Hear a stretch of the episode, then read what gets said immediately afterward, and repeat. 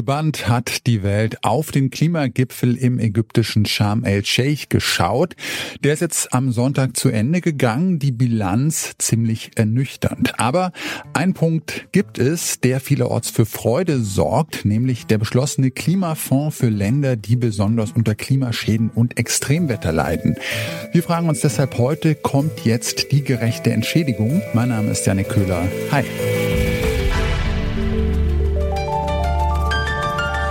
Zurück zum Thema.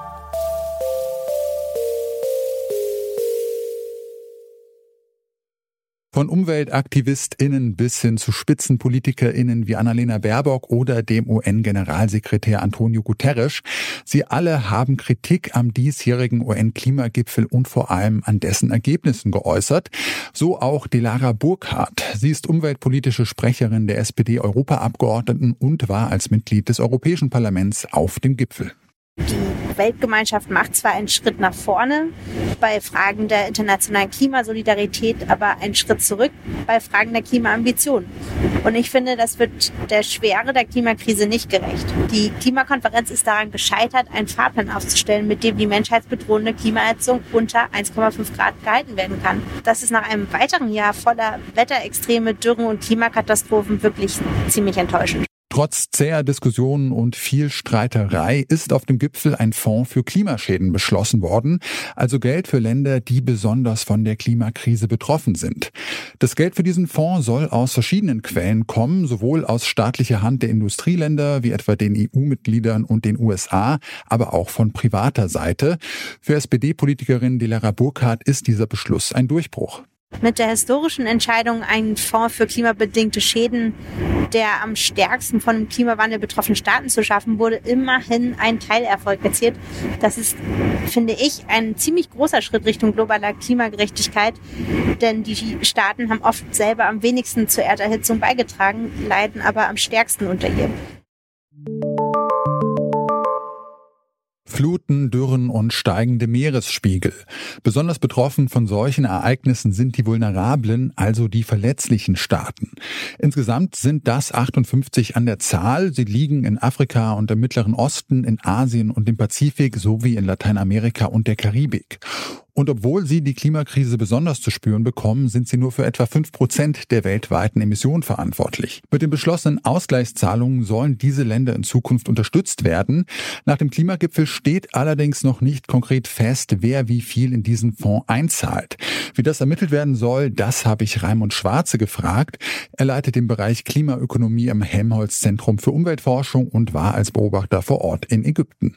Nun, dazu gibt es normalerweise nur das Klingelbeutelprinzip der UN. Sie wissen, es gibt ja schon solche Fonds, die ja auch Gegenstand der Verhandlungen auf dieser COP27 waren, nämlich die für Klimaschutz und Klimaanpassung. Das reicht im Regelfall nicht für selbst bezogen auf die Zusagen, die gemacht wurden. Dort wurden 100 Milliarden pro Jahr zugesagt, nur etwa 80 Milliarden aus ganz verschiedenen auch Privatmitteln eingezahlt. So wird es aber auch bei dem neu zu schaffenden Fonds sein, wie immer der Rahmen gesteckt wird. Und das wird in Dubai, in den Vereinigten Emiraten nächstes Jahr verhandelt, wird es dann äh, freiwillige Spenden geben. Es wird eine Organisation beauftragt, die das beobachten soll, wie viel eingezahlt wurde, die vielleicht auch Regeln dafür findet, was passiert, wenn nicht genügend eingezahlt wurde, wie etwa nachgezahlt werden könnte.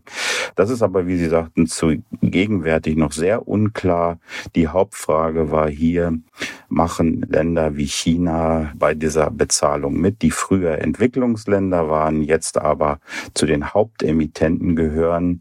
Und da gab es keine diplomatische Lösung. Sie haben eben schon angesprochen, dass ja die Industriestaaten das Geld, was sie jetzt eigentlich schon den Entwicklungsstaaten versprochen haben für Klimahilfe, nicht äh, im vollen Umfang zahlen. Also, dass diese 100 Milliarden Dollar im Jahr eigentlich bisher nicht zusammenkommen. Wie optimistisch kann man denn da überhaupt sein, dass jetzt dieser noch größere Klimafonds, dass das klappen kann?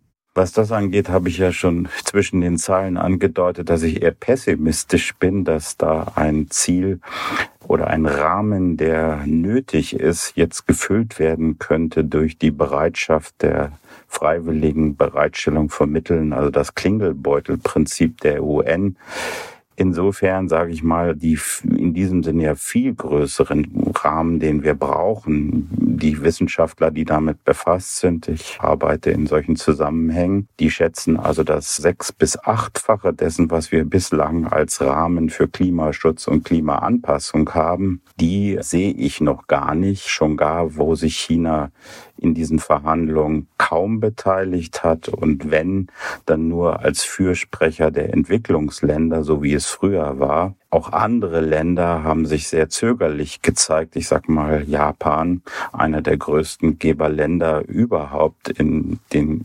Klimaverhandlungen, haben sich sehr zurückhaltend bezüglich der Beteiligung an dem neu gefundenen Kompromiss und dem neu gefundenen Klimafinanzierungsrahmen gezeigt.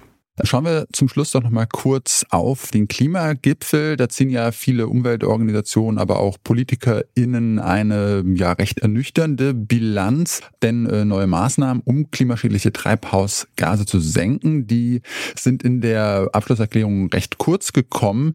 Mit diesem Ausgleichszahlungsfonds konzentriert man sich da nicht vielleicht zu sehr darauf, die entstandenen Schäden in Zukunft zu kompensieren, als jetzt darauf, dass diese Schäden gar nicht erst auftreten halt durch effektive Klimapolitik?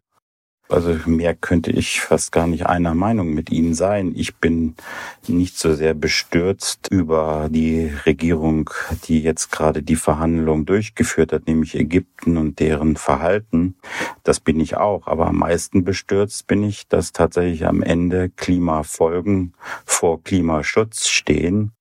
Und das müssen wir dringend ändern. Wir werden es sicher nicht hinbekommen, dass das Thema des Ausgleichs von Klimaschäden vom Tisch kommt, aber die Betonung Betonung muss eindeutig eine andere sein, die viel stärker auf Vermeidung von Klimaschäden setzt. Deshalb heißt ja diese UN-Organisation für Disaster Risk auch UNDRR, also zur Reduktion von Katastrophenfolgen. Das müssen wir auch hier durchhalten. Die Vermeidung von Schäden muss das oberste Prinzip für die Schaffung dieses Fonds sein.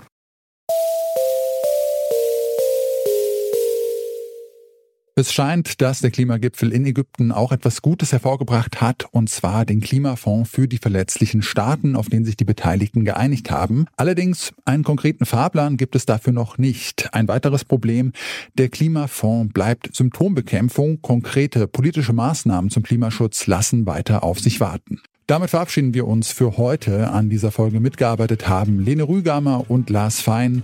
Audioproducer war Florian Drexler, Chefin vom Dienst war Charlotte Nate und mein Name ist Janik Köhler. Ich sag ciao und bis zum nächsten Mal.